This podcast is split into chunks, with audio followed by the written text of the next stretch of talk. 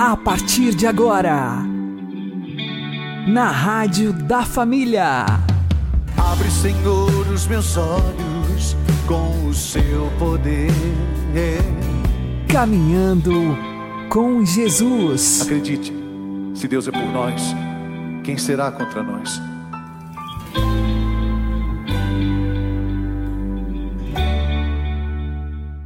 Olá, meu querido irmão, minha querida irmã, ouvintes da Rádio Regional Esperança. Eu sou João Cláudio e este é o programa Caminhando com Jesus. Oremos. Inspirai, ó Senhor, as nossas ações e ajudai-nos a realizá-las para que em vós comece e para vós termine tudo aquilo que fizermos. Por Cristo Senhor nosso. Amém. Santíssima Virgem Maria, Mãe de Deus, rogai por nós. Castíssimo São José, patrono da Igreja, rogai por nós. Neste centésimo programa Caminhando com Jesus, dia de Santa Mônica, exemplo de mãe e esposa, que pela perseverança na oração alcançou a conversão de seu marido e de seus filhos, presenteando a Igreja com o grande Santo Agostinho encerramos o curso do site padrepauloricardo.org, o que é o matrimônio. Vimos que a família é uma instituição divina, pois existe um projeto originário de Deus para a família humana e que o matrimônio foi elevado por Cristo à condição de verdadeiro sacramento da nova aliança. Ao instituir o sacramento do matrimônio, Cristo elevou a relação conjugal a uma dimensão desconhecida até mesmo dos nossos primeiros pais. No Éden, antes da encarnação, o relacionamento entre Adão e Eva encontrava-se no plano natural. Agora, depois da vinda do Filho de Deus, o casamento é sinal místico daquela união inefável entre Cristo e sua Igreja entre as naturezas humana e divina na única pessoa do Verbo.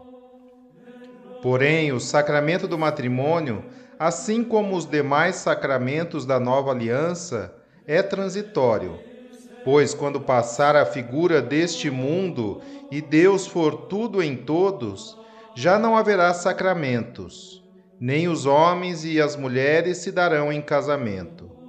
No céu, todos seremos uma só família, unida para sempre à Santíssima e Adorável Trindade, Pai, Filho e Espírito Santo. Portanto, a exemplo de Santa Mônica, de joelhos no chão e perseverantes na oração, busquemos nesta vida a salvação e santificação da nossa família. Amém.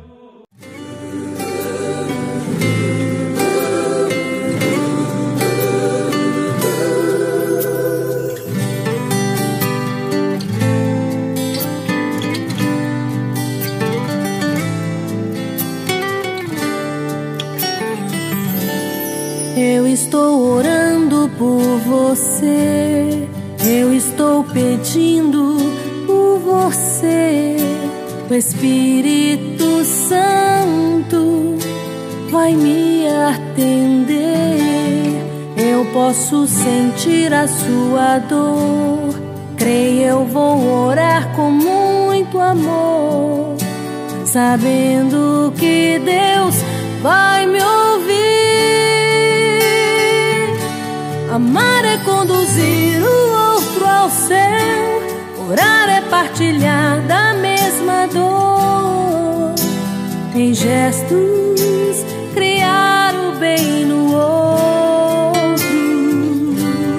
Eu te ligarei ao céu, vou te carregar na sua dor. Eu vou trazer o céu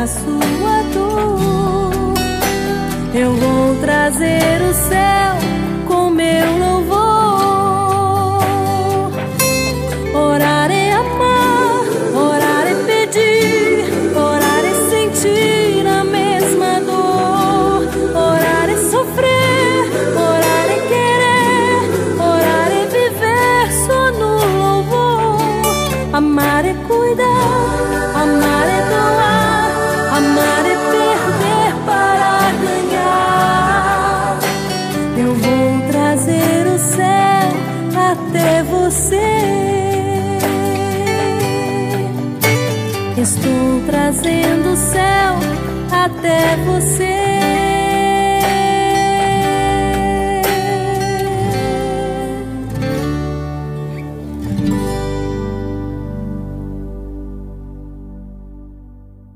Caminhando com Jesus e o Evangelho do Dia. O Senhor esteja conosco, Ele está no meio de nós. Proclamação do Evangelho de Jesus Cristo segundo Mateus. Glória a vós, Senhor. Naquele tempo, disse Jesus aos seus discípulos esta parábola. O reino dos céus é como a história das dez jovens que pegaram suas lâmpadas de óleo e saíram ao encontro do noivo. Cinco delas eram imprevidentes e as outras cinco eram previdentes. As imprevidentes pegaram as suas lâmpadas, mas não levaram óleo consigo. As previdentes, porém, levaram vasilhas com óleo junto com as lâmpadas. O noivo estava demorando e todas elas acabaram cochilando e dormindo. No meio da noite ouviu-se um grito: O noivo está chegando, ide a seu encontro. Então as dez jovens se levantaram e prepararam as lâmpadas. As imprevidentes disseram às previdentes: Dai-nos um pouco de óleo, porque nossas lâmpadas estão se apagando. As previdentes responderam: De modo nenhum, porque o óleo pode ser insuficiente para nós e para vós. É melhor irdes comprar aos vendedores. Enquanto elas foram comprar óleo, o noivo chegou, e as que estavam preparadas entraram com ele para a festa de casamento. E a porta se fechou. Por fim, chegaram também as outras jovens e disseram: Senhor, Senhor, abre-nos a porta. Ele, porém, respondeu: Em verdade eu vos digo, não vos conheço. Portanto, ficai vigiando, pois não sabeis qual será o dia nem a hora. Palavra da salvação.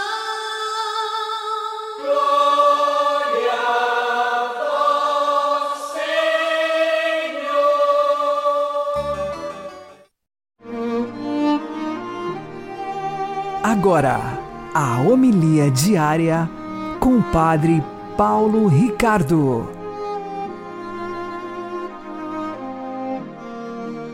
Queridos irmãos e irmãs, no Evangelho de hoje, Jesus conta a parábola das dez virgens. Umas eram prudentes, outras imprudentes. Em que consiste esta parábola? Veja, eh, na realidade, existem vários níveis de interpretação. Um deles, claro, evidente, nós estamos falando aqui da morte, ou seja, as pessoas que estão preparadas para ser julgadas por Deus. Portanto, uns pensam nisto, outros não estão preparados para o encontro com nosso Senhor. Mas existe um outro nível de interpretação que os santos padres fizeram, que os autores medievais fizeram, que é o nível do, da interpretação mística. Ou seja, as virgens aqui significam as almas que se preparam para a visita de Deus através da oração. E aqui nós estamos falando então deste óleo. O óleo que as virgens colocam em suas lâmpadas. Ou seja, elas têm ali um pouco de óleo para colocar ir alimentando as lâmpadas para que, quando o Senhor vier, elas estejam preparadas. Isso explica um pouco a nossa vida espiritual. Ou seja, muita gente é, reclama: ah, mas eu não, eu não experimento isso aí que você fala essa coisa assim de que, de que Deus nos visita, Deus me fala, ah, Deus iluminou minha inteligência, convidou minha vontade. Eu não experimento isso, eu nunca senti isso, eu não sei disso.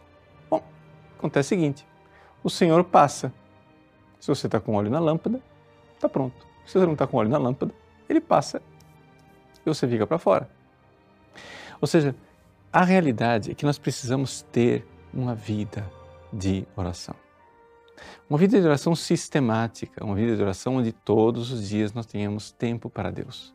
Mas é interessante notar que esta parte inicial da disciplina, ou seja, que nós todos os dias tenhamos tempo para rezar, não basta.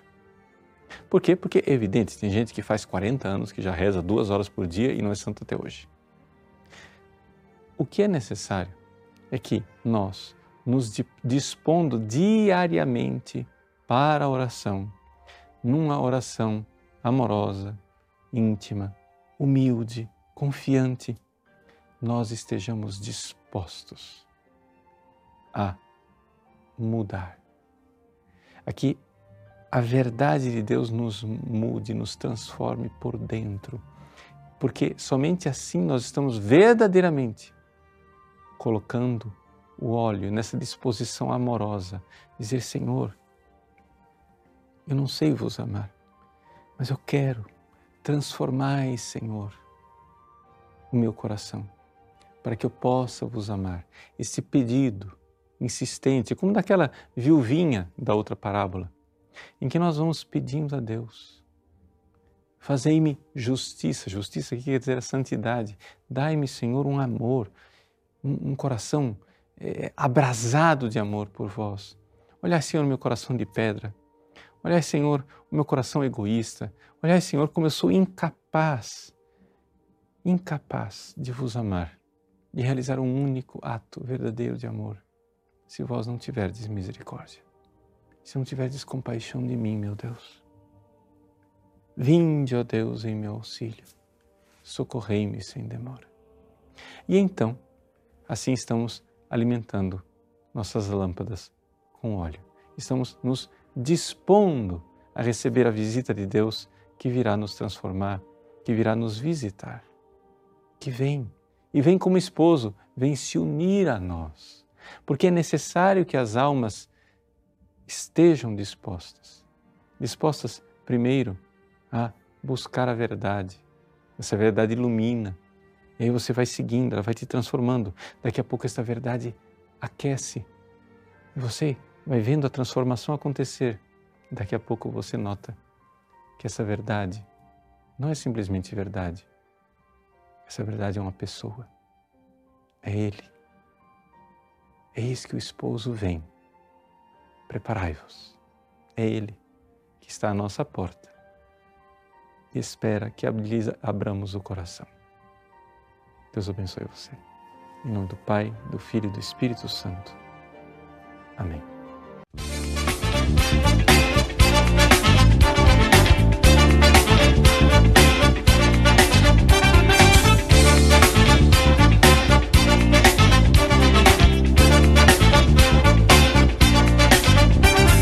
Vigiai e orai, incessantemente, vigiai e orai Vigiai e orai, incessantemente, vigiai e orai. Vigiai e orai, incessantemente, vigiai e orai.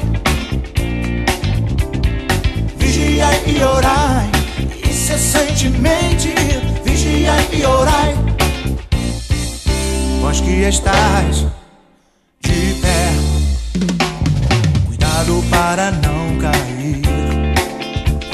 estás de pé, cuidado para não cair. resista com força a todos os tipos de tentação. O Senhor é contigo, Ele sempre estenderá a mão, a mão. O inimigo de Deus, ele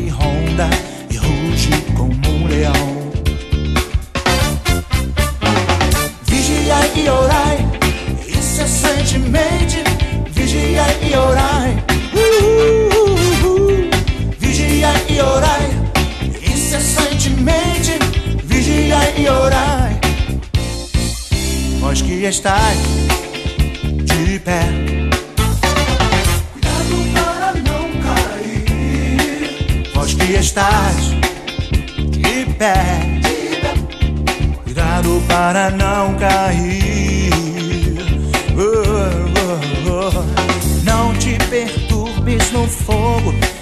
Provação. Não há o que temer, Deus está no controle da situação. Guarda em teu coração bem guardada a palavra de Deus. Vigiai e orai incessantemente. Vigiai e orai. Uh, uh, uh.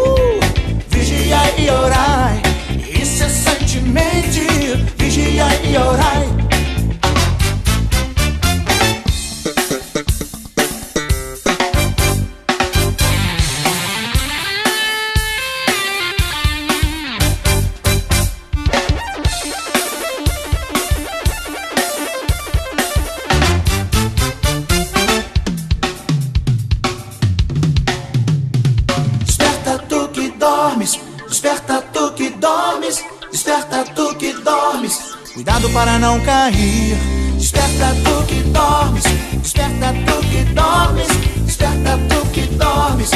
Cuidado para não cair. Desperta tu que dormes, desperta tu que dormes, desperta tu que dormes. Cuidado para não cair.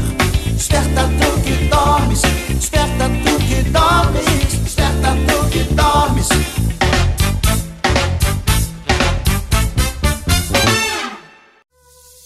Agora você ouve o Catecismo da Igreja Católica. Ao atribuir a Jesus o título divino de Senhor, as primeiras confissões de fé da Igreja afirmam, desde o princípio, que o poder, a honra e a glória devidos a Deus Pai também são devidos a Jesus, porque ele é de condição divina, e o Pai manifestou esta soberania de Jesus, ressuscitando-o de entre os mortos e exaltando-o na sua glória. Desde o princípio da história cristã, a afirmação do senhorio de Jesus sobre o mundo e sobre a história significa também o reconhecimento de que o homem não deve submeter a sua liberdade pessoal, de modo absoluto, a nenhum poder terreno, mas somente a Deus Pai e ao Senhor Jesus Cristo. César não é o Senhor. A Igreja crê que a chave, o centro e o fim de toda a história humana se encontra no seu Senhor e Mestre.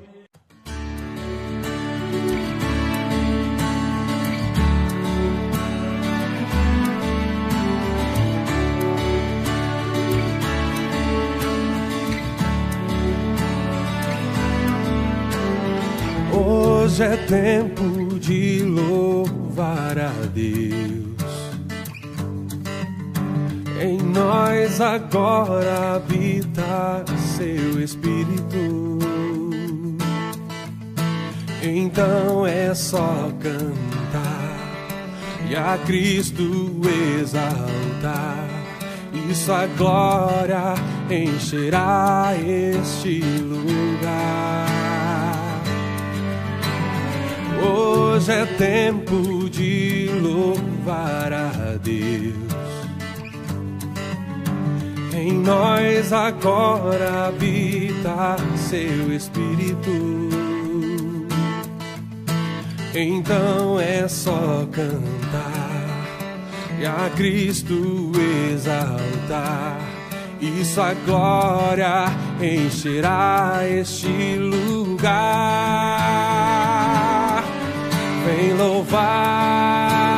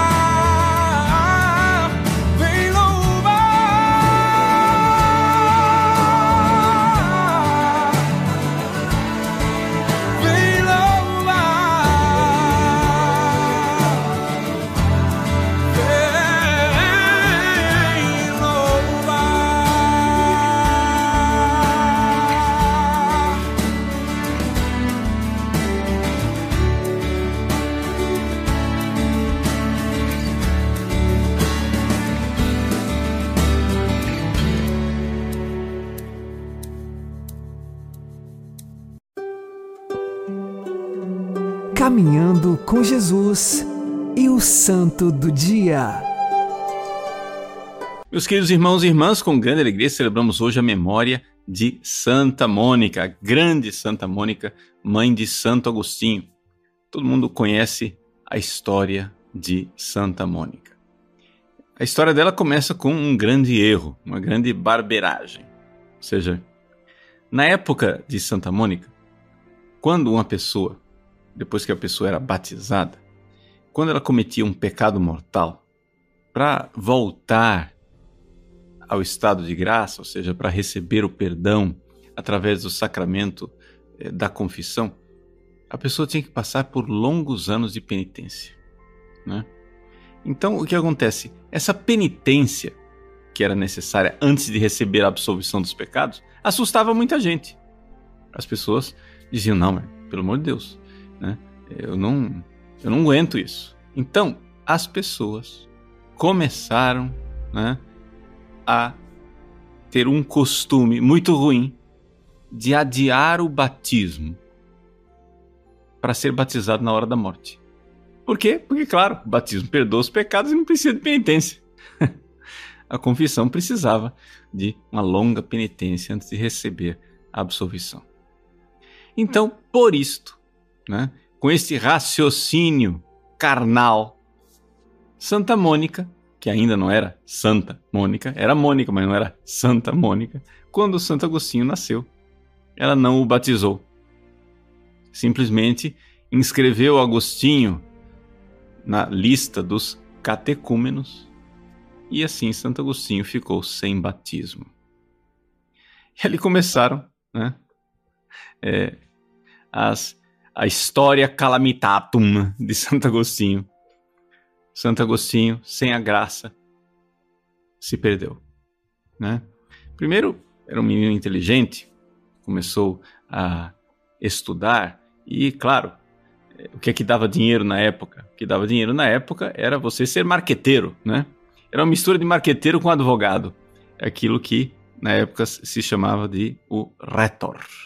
Ou seja, era o orador que defendia causas em tribunais, mas também que fazia discursos para promover né, algumas ideias. Pois bem, Santo Agostinho começou a sua carreira e foi para uma vida de pecado. Santa Mônica então viu o erro que ela tinha cometido. Seu filho era um pagão, depois é, adotou a heresia maniqueia, depois de herege maniqueu ele ainda foi para a filosofia neoplatônica e assim foi Agostinho de calamidade em calamidade, entregando-se a relacionamentos carnais impuros, até que teve um filho, Adeodato, né? E Santa Mônica não cessou de rezar e pedir a Deus pela conversão do seu filho. O resumo eh, de toda essa história de Santa Mônica pedindo pela conversão de Santo Agostinho está na famosa frase de Santo Ambrósio, né? que olhando para a intercessão e o coração amoroso de Santa Mônica, quando ele viu a conversão de Santo Agostinho, Santo Ambrósio disse: Um filho de tantas lágrimas não podia se perder. Então aqui a vitória, né, da o poder da intercessão, da entrega, o poder é, verdadeiramente daquela que se oferece como vítima para a salvação do próprio filho. E nesse, nessa vida de Santa Mônica, que todo mundo já conhece, nós temos um grande mistério da história da igreja. Eu poderia aqui é, resumir esse mistério num, numa expressão, você vai entender. Já já eu explico. É o mistério da mulher. O que é o mistério da mulher? O mistério da mulher é o mistério de Nossa Senhora. Nossa Senhora corredentora, Nossa Senhora que, aos pés da cruz, se oferece junto com seu filho sacerdote. Nossa Senhora que, depois de Jesus subir aos céus, fica aqui na terra. Você já parou para se perguntar por que é que Jesus não levou Nossa Senhora junto com ele? Ele amava tanto a mãe. Ele subiu aos céus, Nossa Senhora podia subir junto, não é isso? Afinal, ela estava destinada também ela a subir aos céus. Jesus, no dia da sua ascensão, podia já ter feito a assunção de Nossa Senhora. Mas não. Nossa Senhora ficou aqui. E ficou aqui por longos anos. Por quê? O mistério da mulher. Ela precisava ficar aqui porque os apóstolos que partiam em missão precisava que alguém merecesse. Ou seja, através da oração, através do sacrifício, através da entrega, eles precisavam que alguém merecesse as graças que eles iriam conquistar pela sua evangelização. Vejam, esse é o mistério da igreja. Muita gente chega e diz assim: ah, é uma injustiça que as mulheres não sejam ordenadas sacerdotes. Bom, é compreensível. Esse povo perdeu a noção do que é a cruz, né? Eles não entendem que o sacerdote oferece o sacrifício da cruz no Calvário, como Jesus, ao celebrar a missa, mas também não entendem que é necessário que haja mulheres na igreja que oferecem o sacrifício da corredenção, como Maria, aos pés da cruz. É por isso que, por exemplo, né, Santa Teresa d'Ávila no século XVI. Quando viu os grandes males que sofria, né, que sofriam os homens do seu tempo, metade da Europa tinha se perdido para a heresia protestante ao ver tantas almas se precipitarem no inferno. Ao ver os males de um continente inteiro, o continente americano, que acabava de ser descoberto com almas de pagãos, pessoas que precisavam ser convertidas, ela diz assim: diante de tantos males, o que poderia eu fazer? Ela então resolve reformar o Carmelo e se reúne junto com as suas doze companheiras no Carmelo de São José para se oferecer. E assim, neste oferecimento de amor, nesta oração, a mulher realiza o seu sacerdócio. O sacerdócio de intercessão, o sacerdócio de oferecimento, o sacerdócio de amor, através de cujas orações ela mereceu que tantos missionários santos entregassem e dessem a vida. Eu não tenho dúvida nenhuma de que toda a evangelização que foi feita aqui no Brasil por São José de Anchieta aconteceu porque Teresa d'Ávila estava lá no Carmelo, rezando pelos evangelizadores nas Américas. E é assim que Santa Mônica né, encarna, digamos assim, o mistério da mulher. Você no dia a dia da sua família. Quem de nós duvida né, que a salvação de milhões de almas pende exatamente das orações de muitas mães e de muitas avós. Os calos nos joelhos das mães e das avós. O rosário na mão de tantas mães, de tantas avós, de tantas mulheres, de tantas esposas, de tantas filhas que rezam. Rezam pela conversão de seus maridos, de seus filhos, de seus netos. Meus queridos, esse é o mistério da mulher. Santa Mônica nos dá a ocasião de refletir sobre esta vocação extraordinária da mulher de serem corredentoras. Né? De tal forma que eu sempre brinco com as irmãs do Carmelo e digo assim: olha, eu, como padre, eu sou muito pouco. Eu só sou o carteiro que entrega as graças. Porque quem merece estas graças são vocês, aí atrás das grades da clausura. Vocês vão merecendo as graças e eu vou entregando. É claro que eu digo isso, mas todo sacerdote também deve se oferecer. Todo sacerdote também deve ser ele, sacerdote e vítima. Mas é só para salientar e mostrar que existe um mistério de amor nesse sacerdócio extraordinário que Deus escolheu, escolheu para as mulheres. Grandes intercessoras, grandes oferendas de amor pela salvação do mundo inteiro, como a Virgem Maria, como Santa Mônica. Deus abençoe você. Em nome do Pai, e do Filho, e do Espírito Santo.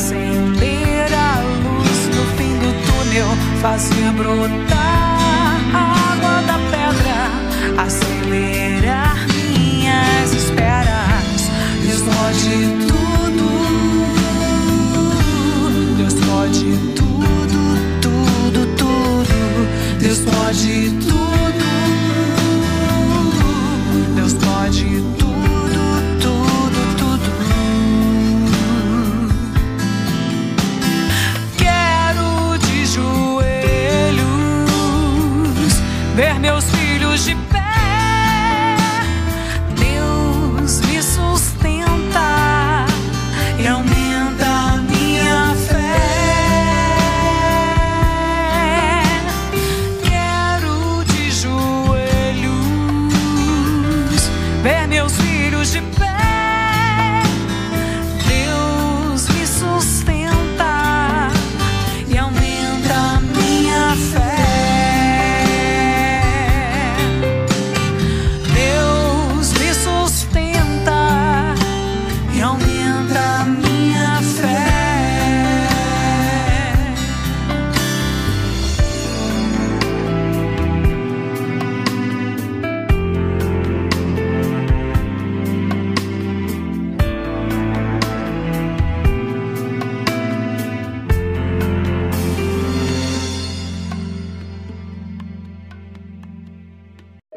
Você está ouvindo na Rádio da Família.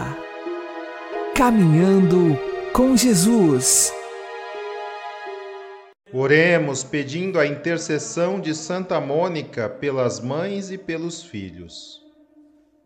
Ó Santa Mônica, que pela oração e pelas lágrimas alcançastes de Deus a conversão de vosso marido e de vossos filhos, especialmente Santo Agostinho. Olhai para o coração de todas as mães que estão amarguradas e preocupadas com o comportamento e o futuro dos seus filhos e filhas. Que elas sejam perseverantes na oração, que tenham confiança na providência divina e paciência para aguardar o tempo de Deus. Que vossas orações se juntem às das mães para comover o bom Pai a fim de que ele ilumine o coração dos filhos e filhas e leve-os a encontrarem o verdadeiro sentido da vida em nosso Senhor Jesus Cristo, com a graça do Espírito Santo. Amém. Santa Mônica, rogai por nós. Uma boa noite a todos, que Deus abençoe vocês e continuemos caminhando com Jesus. Ouve a nossa prece, ó Pai Celeste, em favor dos filhos que nos deste. Põe em nós um pouco do teu brilho, e em cada filho a tua luz. Põe tua palavra em nossa boca Põe teu gesto em nosso coração. Não amemos nem de mais e nem de menos. Saibamos ser seus pais, saibamos muito mais. Pessoas cidadãos formando novos cidadãos, famílias preparando outras famílias, pais formando os filhos para a paz.